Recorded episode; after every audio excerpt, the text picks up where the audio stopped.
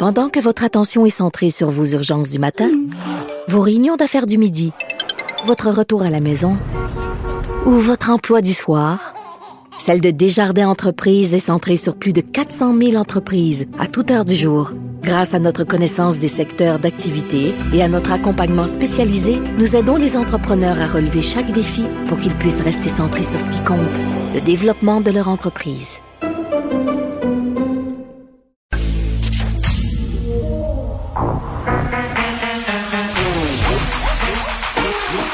Elle a une opinion sur tous les sujets. Pour elle, toutes les questions peuvent être posées. Geneviève Peterson. Cube Radio. Salut tout le monde, bienvenue à l'émission. Très très vite, on va aller à ce point de presse tenu par Christian Dubé, Daniel Paris et Horacio Arruda. On nous dévoilera évidemment la stratégie de vaccination. On va étendre la vaccination à la population générale. Comment ça va se passer? La prise de rendez-vous. Qui va pouvoir prendre rendez-vous? Quand euh, paraîtrait-il qu'on va baisser euh, par cinq ans euh, au niveau des tranches d'âge? Il y en a qui va falloir qu'attendre bien bien longtemps. On y va tout de suite. Sujet de l'heure de la vaccination. Alors je dirais malgré le fait que, que la situation épidémiologique est relativement stable au Québec, il y a des régions qui euh, sont en ce moment sous pression. Et euh, en ce moment, on a une transmission qui est très importante et en hausse dans le Bas-Saint-Laurent, euh, particulièrement ce qu'on appelle dans la grande région de, de Rivière-du-Loup. Alors, on doit intervenir immédiatement avant que ça empire. Alors, je vous annonce donc qu'à compter de la nuit de samedi à dimanche, les mesures spéciales d'urgence euh, seront appliquées dans la région du Bas-Saint-Laurent, à l'exception des MRC de Matane, Matapédia et de Métis. Mais je tiens à spécifier que les écoles primaires resteront ouvertes sur tout le territoire. Je pense qu'il est important qu'on doit continuer de, de contenir la propagation du virus et des variants. Mais euh, c'est pour ça qu'on a décidé euh, d'écouter encore une fois les recommandations de la santé publique et de prendre une décision euh, très rapide. Maintenant, on va aller du côté des bonnes nouvelles parce que c'est effectivement aujourd'hui une belle journée. on a essayé, on a discuté entre nous. Est-ce qu'on parlait de la voiture, du tunnel, de la lumière?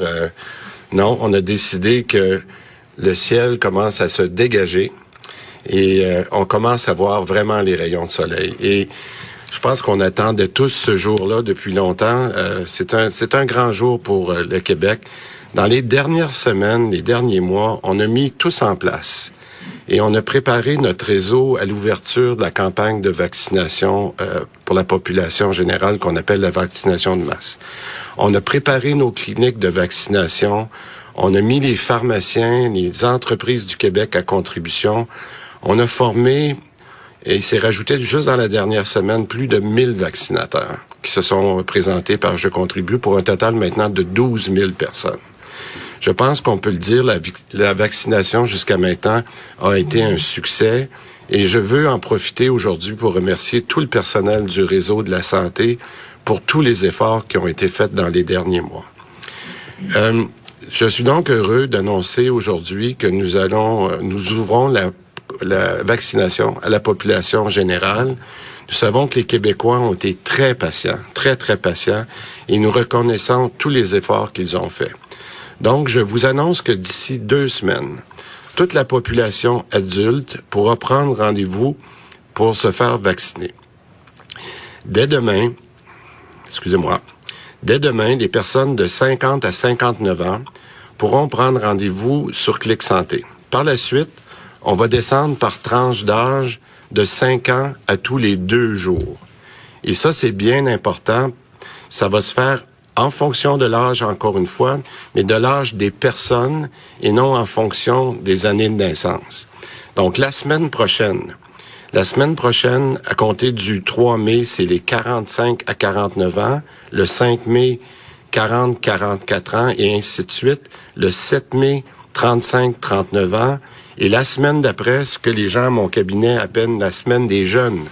La semaine des jeunes, les 30 à 34 ans, le 10 mai, les 25 à 29, le 12 mai, et finalement les 18-24 ans, le 14 mai. C'est ça les deux prochaines semaines. Avec les livraisons de vaccins que nous recevons en ce moment, que nous recevrons, pardon, en mai et juin, et grâce au rehaussement des doses de Pfizer, on sera en mesure de donner une première dose à tous les Québécois adultes qui le désirent d'ici le 24 juin. On le dit, on ne veut pas que cette augmentation repose sur les épaules de notre réseau, l'augmentation de travail, et c'est pour ça qu'il est important d'avoir mis en place ce système de vaccination-là. Donc, pour augmenter la cadence de vaccination, compter de la semaine prochaine, 10 entreprises seront déjà en action euh, dès lundi prochain pour vacciner leurs employés, leurs familles et la population de la région. Les pharmacies recevront aussi davantage de doses à compter de la semaine prochaine. Maintenant, il n'y a plus aucun doute, on va réaliser notre objectif du 24 juin. Maintenant, je, je, veux revenir sur euh, ceux qui ont fait l'objet d'annonces spécifiques là, dans la dernière semaine. Euh, je veux profiter de cette occasion-là aussi pour rappeler euh, aux personnes handicapées, aux personnes qui ont des maladies chroniques et aux femmes enceintes que c'est encore le moment de prendre rendez-vous avant qu'on ouvre euh, demain matin aux 50-59 ans. On a eu un excellent taux de vaccination dans la dernière semaine pour nos catégories spécifiques. Puis je pense que c'est important de les respecter jusqu'à jusqu'à aujourd'hui. Donc, ils pourront continuer de le faire, mais là, ils ont préférence jusqu'à demain matin. En conclusion, rapidement, il y a un combat qu'on a à finir euh, entre le vaccin et le virus. On, pour gagner cette bataille-là, il faut que les Québécois continuent d'être au rendez-vous. De notre côté, on vaccine. Et si on garde le virus sous contrôle, tous ensemble, la victoire est à notre portée. Merci beaucoup. On va répondre à vos questions. Bon, évidemment, euh, ce sont d'excellentes nouvelles annoncées par Christian Dubé concernant euh, l'ouverture de la vaccination à la population générale. je vous disais précédemment qu'on descendrait par cinq ans euh, de tranche d'âge. Donc, d'ici deux semaines, toute la population adulte du Québec qui le veut hein, pourra prendre rendez-vous pour se faire vacciner. Ça commence dès demain pour les 50 à 59 ans. Et après ça, à tous les deux jours, on va descendre par tranche d'âge de cinq ans. Je n'ai retenu deux parce que ça a défilé très, très vite. Évidemment, on va revenir euh, sur tout ça avec Vincent tantôt. Euh, pour le, les gens qui ont entre 40 et 44 ans, ce sera le 5 mai. Et ça m'a beaucoup fait rire qu'on appelle la semaine du 10 mai la semaine des jeunes. Donc, ce sera pour les 30 à 34 ans, à compter du 10 mai, vous pourrez vendre, prendre pardon, rendez-vous pour la vaccination. Et vraiment, là, on n'a plus aucun doute, c'est ce que soulignait Christian Dubé. On va réaliser notre objectif du 24 juin. Donc, tous les Québécois, les Québécoises euh, qui veulent se faire vacciner pourront l'être d'ici là. Et moi, ça me fait me poser la question pour la deuxième dose. Parce que moi, j'étais surprise quand même hier, quand j'ai pris rendez-vous, euh, quand je suis allée me faire vacciner, pardon. Mon rendez-vous pour ma deuxième dose est à la fin août. Donc, je me disais, et quatre mois, c'est quand même assez long. Je sais qu'en ce moment, on tourne autour de ça, trois, quatre mois. Est-ce qu'on pourrait penser qu'avec euh, la façon dont ça roule en ce moment, on pourrait se permettre d'avoir une intervalle qui serait plus courte entre les deux doses? Euh, moi, je pense que oui. Bon, je vous parlais euh, des dates d'ouverture de la prise de rendez-vous pour la population générale. C'est allé très, très vite. Pour les 45-49 ans, ce sera compté du 3 mai. Je répète, 40-44 ans, 5 mai. Le 7 mai, ça sera les 35 39 ans, le 10 mai, semaine des jeunes, 10 à 34 ans, le 12, 25 à 29 ans et euh, le 14 mai, ça sera 18 à 24 ans. On pourra aller prendre quelques questions. Rendez-vous, euh, surtout Pfizer comme une horloge suisse pour euh, vous paraphraser, M. Zubé. Est-ce qu'on pourrait considérer donner la deuxième dose plus rapidement, compte tenu que le 4 mois, c'est le délai maximal? Est-ce que ça pourrait être plus vite administré? Ben, je vous dirais qu'on qu'on fait, premièrement, l'engagement, puis Daniel pourra compléter. L'engagement pour nous était vraiment au niveau des CHSLD. Après ça, on est dans les dans les RPA, comme, comme vous savez, le même ordre qu'on a eu pour respecter. Maintenant, euh, il faut aussi tenir compte là, de ce qu'on peut faire dans, dans les centres hospitaliers. Alors, toute la, la, la même séquence qu'on a eue avec les travailleurs de la santé grosso modo, c'est ce qu'on va respecter. La seule chose qu'on pourrait décider de faire, dépendamment comment d'autres vaccins, comme par exemple Moderna ou pourrait rentrer, on peut peut-être accélérer la donne. Mais on est capable au moins de, respecter notre, engagement. Mais ça peut peut-être aller plus vite. Mais pour le moment, j'aimerais qu'on se concentre sur finir notre première dose. Daniel? Oui, bien, je, renchérir, euh, je vais renchérir. C'est déjà plus de 76 000 deuxièmes doses qui ont été administrées en date, d'hier soir. Ça se poursuit. On suit notre calendrier. Et en lien avec les arrivages de vaccins, mais je pense que l'ai bien mentionné, Pfizer, ton rendez-vous, on a eu des confirmations hier que Moderna aussi va continuer de ses, euh, ses livraisons. Et dans la semaine du 10 de mai, euh, il y a plus de 230 000 doses qui sont attendues. Fait c'est toutes des bonnes nouvelles pour nous, mais on suit, on suit notre cadence et on suit notre calendrier. Merci. Maintenant, une question pour nos collègues du Bas-Saint-Laurent. Euh, bon, les écoles primaires demeurent ouvertes, donc la contagion ne semble pas se trouver dans ces milieux-là. Euh, Est-ce que c'est possible de savoir où est la contagion en ce moment euh, dans le Bas-Saint-Laurent, puis qu'est-ce qui est le plus préoccupant? Écoutez, il faut comprendre que c'est clair qu'il peut toujours y avoir des éclosions dans le milieu scolaire, on le sait, mais elles sont petites et on peut contenir très rapidement l'intervention. Il semble y avoir euh, certaines euh, transmission, euh, je vous dirais, communautaire. Il y en a dans les milieux de travail, il y en a aussi en lien avec des rassemblements. Donc, et euh, ce qui arrive actuellement, on n'est pas dans la même situation qu'on a vécu à Québec avec une, une augmentation exponentielle. On est dans un, une quantité importante de cas qui n'arrivent pas à baisser. Et, ça, et qui est en train de monter, comme disait le directeur de santé publique, c'est comme si c'est une marée qui est en train de monter. Là. On n'est pas dans une... C'est vraiment une marée qui monte. Et euh, pour éviter qu'on se retrouve dans des situations où il y aurait des impacts importants au niveau des services, etc., je pense qu'il y a un genre, de coup de barre à donner actuellement, plutôt que trop tard. Et, et, et, je pense que, par contre, on peut se permettre, euh, tout à fait de façon adéquate, de maintenir les écoles primaires ouvertes dans ces secteurs-là, parce qu'on est en mesure de faire les interventions. Et au niveau primaire, c'est beaucoup plus difficile de faire du téléenseignement. Puis en plus, c'est des territoires qui sont très mal couverts par la par les ondes Internet. Donc, je pense que c'est le, le, risque et le bénéfice. Par contre, les autres activités, les, les milieux de travail, de travail les, euh, les rassemblements des personnes qui peuvent avoir lieu, euh, je pense que c'est une chose qu'il faut être capable de contrôler. C'est jusqu'à quand? Il n'y a, a, pas de délai pour Louis Lacroix, Cogeco. Bonjour, Monsieur le ministre, euh, Dr Arruda, M. Paré. Euh, ma question, euh, euh, première question pour M. Arruda. Vous aviez euh, laissé entendre a, la semaine dernière ou la, la, semaine précédente qu'il pourrait y avoir, en fait, que vous étiez en train d'étudier l'interchangeabilité des doses là, pour les gens qui ont reçu l'AstraZeneca. Vous en êtes où là-dedans? Est-ce que, par exemple, si pour la deuxième dose, on n'avait pas d'AstraZeneca, ou est-ce qu'on pourrait y aller avec un vaccin ARN plutôt qu'un vaccin à charge virale? Je vous dirais, il y a une réunion de SIC, euh, justement, je pense, ce soir, euh, le comité d'immunisation qui est en train de regarder ça. Actuellement, l'information que j'ai eue de Nicolas Brousseau, le président du SIC, c'est qu'actuellement, la recommandation, c'est de donner le même genre de vaccin. OK? Euh, de l'AstraZeneca avec AstraZeneca, bon...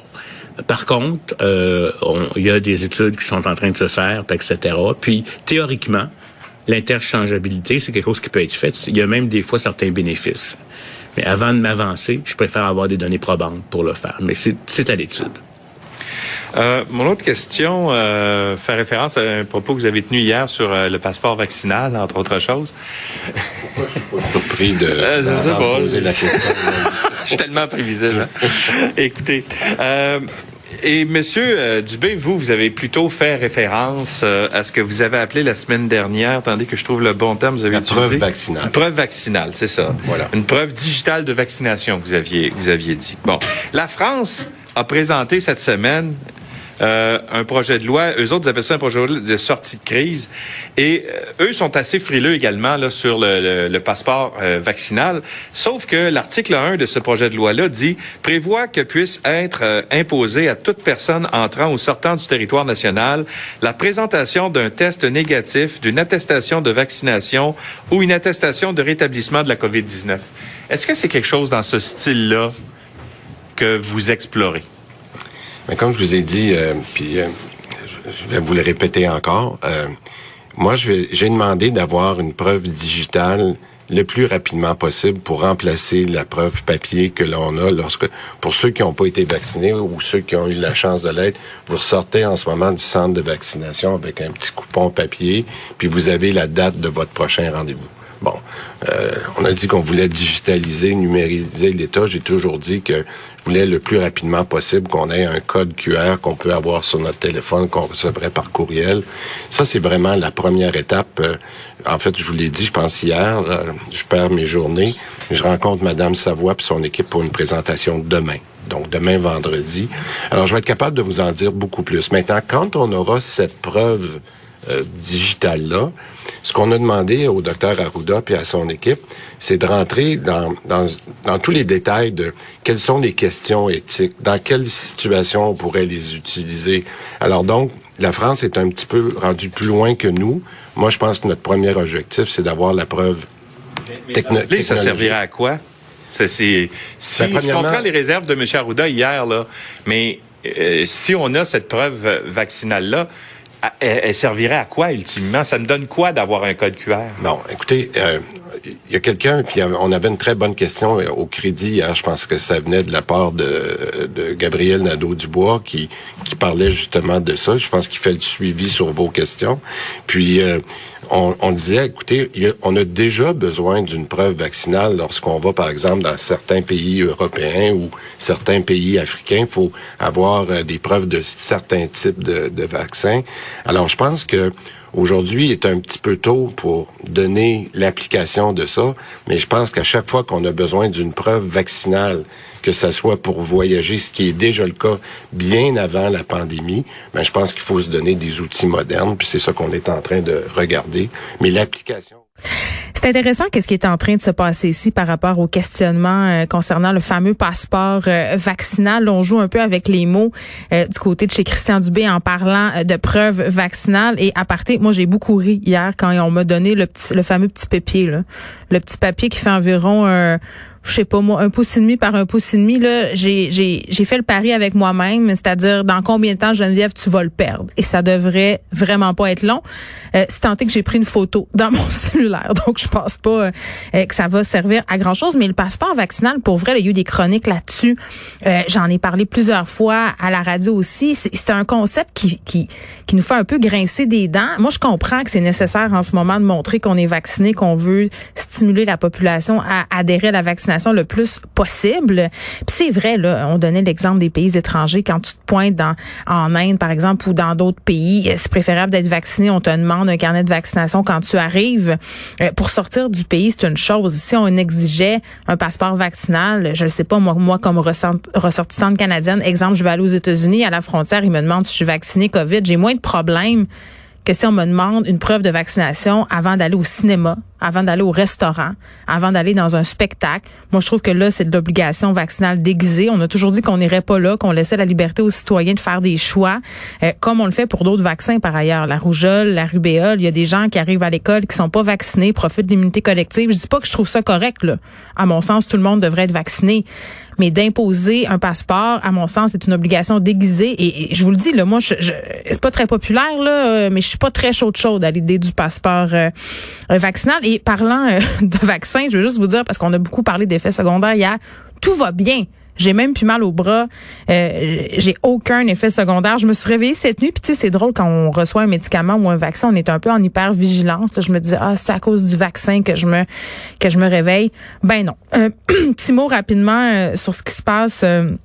Euh, dans le Bas-Saint-Laurent, on a commencé le point de presse en disant que la transmission là-bas est inquiétante.